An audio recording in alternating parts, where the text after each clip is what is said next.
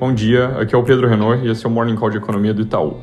Mais um dia de poucas novidades no fronte Rússia Ucrânia, com um conflito que continua mais intenso na região de Mariupol, no sul do país, entre a Crimeia e a fronteira com a Rússia. Tem relatos de contra-ataques ucranianos forçando tropas russas a recuar em outras partes do país, inclusive nos arredores de Kiev, mas não dá para saber ao certo qual é o nível de sucesso que eles estão tendo. Isso não reverte o fato de que a Rússia, mesmo com surpresas negativas, ainda tem um poderio limitar muito superior. Ontem, o presidente Joe Biden teve com outros membros da OTAN. Hoje, líderes europeus têm reunião de cúpula e não devem já sair no curtíssimo prazo com sanções sobre importações de óleo e gás russo, mas esse é um tema que está na mesa e eles já começam a se mover na direção de reduzir dependência da Rússia. A União Europeia e Estados Unidos anunciaram um acordo para fornecimento de gás por bloco e formaram uma força-tarefa que vai misturar diversificação de fontes de gás com redução do uso do mesmo, já endereçando questões de sustentabilidade. Hoje, dessa reunião da cúpula da União Europeia, podem sair mais notícias nessa direção,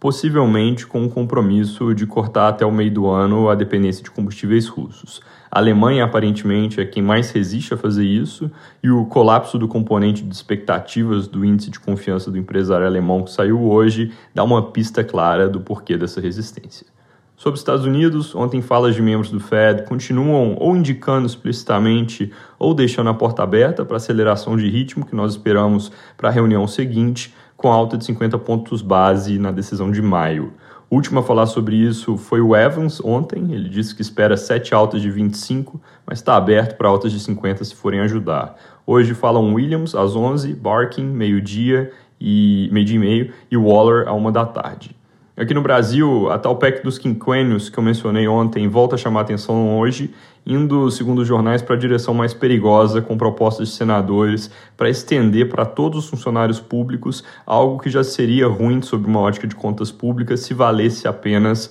para o público inicial da proposta, que são os membros do judiciário. Eu digo ruim porque leva a mais gasto público, vai na contramão da ideia de uma reforma administrativa, que é algo que o Brasil ainda precisa fazer, criando aumentos que não tem nada a ver com mérito. Para quem perdeu, a ideia básica do quinquênio é aumentar o salário do funcionário automaticamente em 5% a cada cinco anos sem prejuízo de outros aumentos e correções que podem vir pelo caminho. Essa é uma PEC que já tem quase 10 anos, estava parada. É, nos últimos dias ela voltou a ser discutida e está ganhando algumas emendas, entre elas a do senador Alessandro Vieira, para estender o benefício do judiciário para todo o funcionalismo. Bem importante monitorar o assunto, porque voltando no ponto que eu fiz ontem, a onda de preços de commodities traz uma falsa sensação de melhora para a dinâmica das contas públicas, porque o governo arrecada mais, mas essa onda tende a passar e não vai ser bom se o Brasil sair dela com gastos maiores e uma dinâmica de contas públicas mais difícil de se sustentar. Passando para o pacote de crédito que o governo pretendia soltar para reforçar as medidas de estímulo à economia, segundo o valor econômico, a área jurídica da Casa Civil travou o anúncio por entender que esse pacote,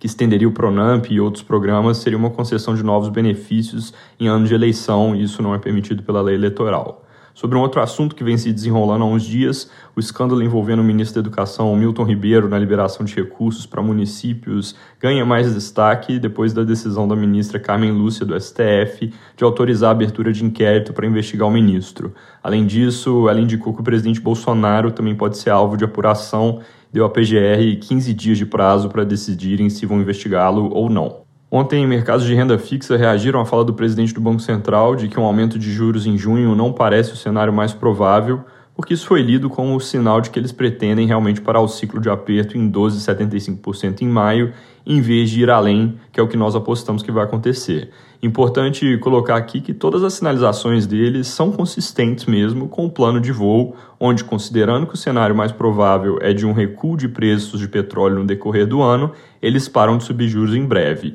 O nosso ponto de que os juros ainda sobem mais é porque tem um risco grande de essa perspectiva de recuo de preço de petróleo deixar de ser considerada o cenário base. E em cima disso, nós acreditamos que as expectativas de inflação ainda devem subir mais no curto prazo, por causa de repasses que estão sendo mais intensos que de costume da refinaria para a bomba. Então, de fato, usando o cenário base do BC, faz todo sentido dizer que a alta de juros em junho não parece o mais provável. A nossa divergência é que esse base pode ser alterado e que, com a alta das expectativas, o ponto de partida para as projeções tende a ficar pior. Para terminar, acabou de ser a confiança do consumidor em março, com queda de 3,1 pontos, devolvendo quase toda a alta de fevereiro, com recuo tanto do componente de expectativas quanto de situação atual, onde a insatisfação das famílias sobre a própria situação financeira chega ao pior patamar desde 2016. No entanto, o destaque do dia deve sair daqui a pouco com a divulgação do IPCA 15, para o qual a nossa projeção é 0,89% de alta no mês,